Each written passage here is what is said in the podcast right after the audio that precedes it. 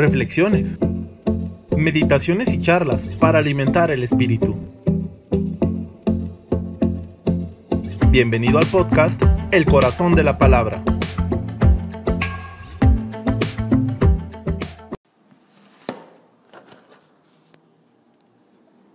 Domingo cuarto de la cuaresma.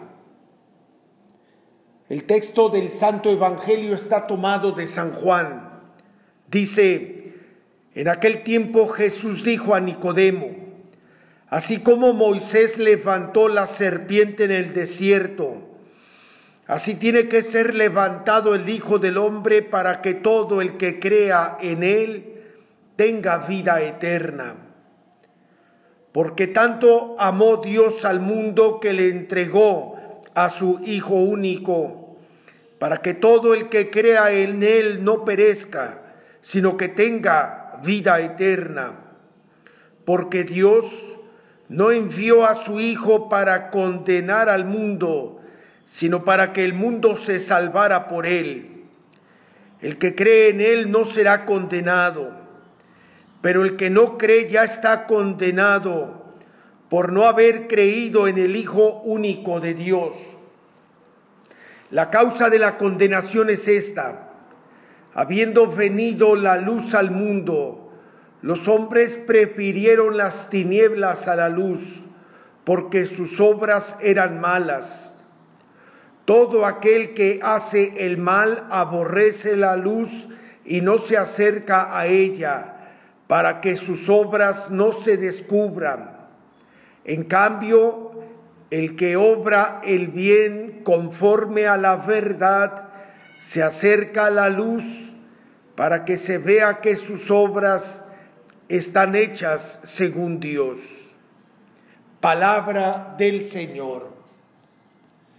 De este texto del domingo, subrayemos tres ideas importantes para nuestra meditación. Quien quiera profundizar y encontrar más elementos exegéticos, les invito a que descarguen la hoja de subsidio de la lección divina. El primer punto es fijarnos en ese misterioso episodio de la serpiente de bronce que Moisés fabricó y levantó como un estandarte en el desierto por indicación de Dios y que sirvió precisamente para curar las picaduras de las serpientes venenosas que les atacaron en el desierto. En el libro de la sabiduría nos da una clave para poder entender, porque no es esa serpiente levantada un objeto mágico, Dice el libro de la sabiduría capítulo 16 que es el recordatorio de la bondad de Dios. Cuando el pueblo le mira, el que a ella se volvía, se salvaba, no por lo, por lo que contemplaba, sino por ti, Salvador de todos. Esa serpiente se ha convertido en un signo de salvación. Y Cristo Jesús ha sido elevado como la serpiente en el estandarte de la cruz y será el punto de referencia para todos los que se quieran salvar. Él mismo lo dijo, cuando levantéis al Hijo del Hombre, sabréis que yo soy en San Juan capítulo 8, versículo 28. Por tanto, estando a la mitad de cuaresma, conviene levantar nuestra mirada y fijarla en Cristo Jesús crucificado. Él constituye la meta de nuestro itinerario cuaresmal. En Él está nuestra esperanza él es el, nuestra salvación, es el principio de nuestra vida eterna. Miremos a Cristo en la cruz con creciente intensidad y emoción, con fe, y aprenderemos la gran lección que nos da desde la paradójica cátedra de la cruz. El segundo elemento es centrarnos en esta frase que es central no solo en el Evangelio de San Juan, sino en todo el Nuevo Testamento. Tanto amó Dios al mundo que le entregó a su único Hijo para que todo el que crea en Él no perezca, sino que tenga vida eterna. La forma en que el Padre nos ha manifestado su amor es entregarnos lo mejor de sí mismo a su propio Hijo. En Cristo tenemos toda la manifestación del amor de Dios. Dirá San Juan de la Cruz, todo lo que Dios tenía que decirnos, nos lo ha dicho en su palabra, en Cristo Jesús. ¿Qué tanto me reconozco amado en Cristo Jesús?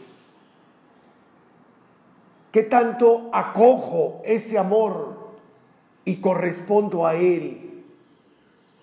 Puede sucedernos que estemos tan acostumbrados, adormecidos por la rutina, o que pasemos indiferentes y la cuaresma es volver a revivir la experiencia del amor manifestado en la entrega de Cristo Jesús, esa entrega que el Padre nos hace.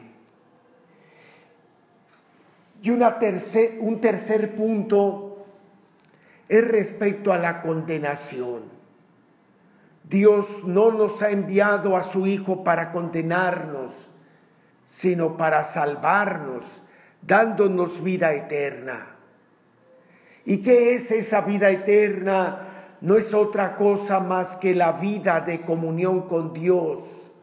Claro, removiendo lo que nos obstaculiza esa comunión con Dios como es nuestro pecado. Por eso el evangelista dice que el que obra el bien conforme a la verdad se acerca la luz para que se vea que sus obras están hechas según Dios. En cambio, el que obra el mal aborrece la luz, no se acerca a ella para que sus obras no se descubran. La fe se traduce justamente en obras, en obras del bien, en obras de la luz. Todos desde el bautismo somos hijos de la luz y estamos llamados a obrar de acuerdo a la luz, a desterrar las obras del mal, para que iluminados por Cristo Jesús tengamos esa vida eterna y acojamos esa salvación que Él nos ofrece. Que tengas un feliz domingo. Recuerda que pierde el tiempo predicando la palabra quien no la ha escuchado en su corazón. Escucha el corazón de la palabra en tu plataforma preferida y síguenos en nuestras redes sociales.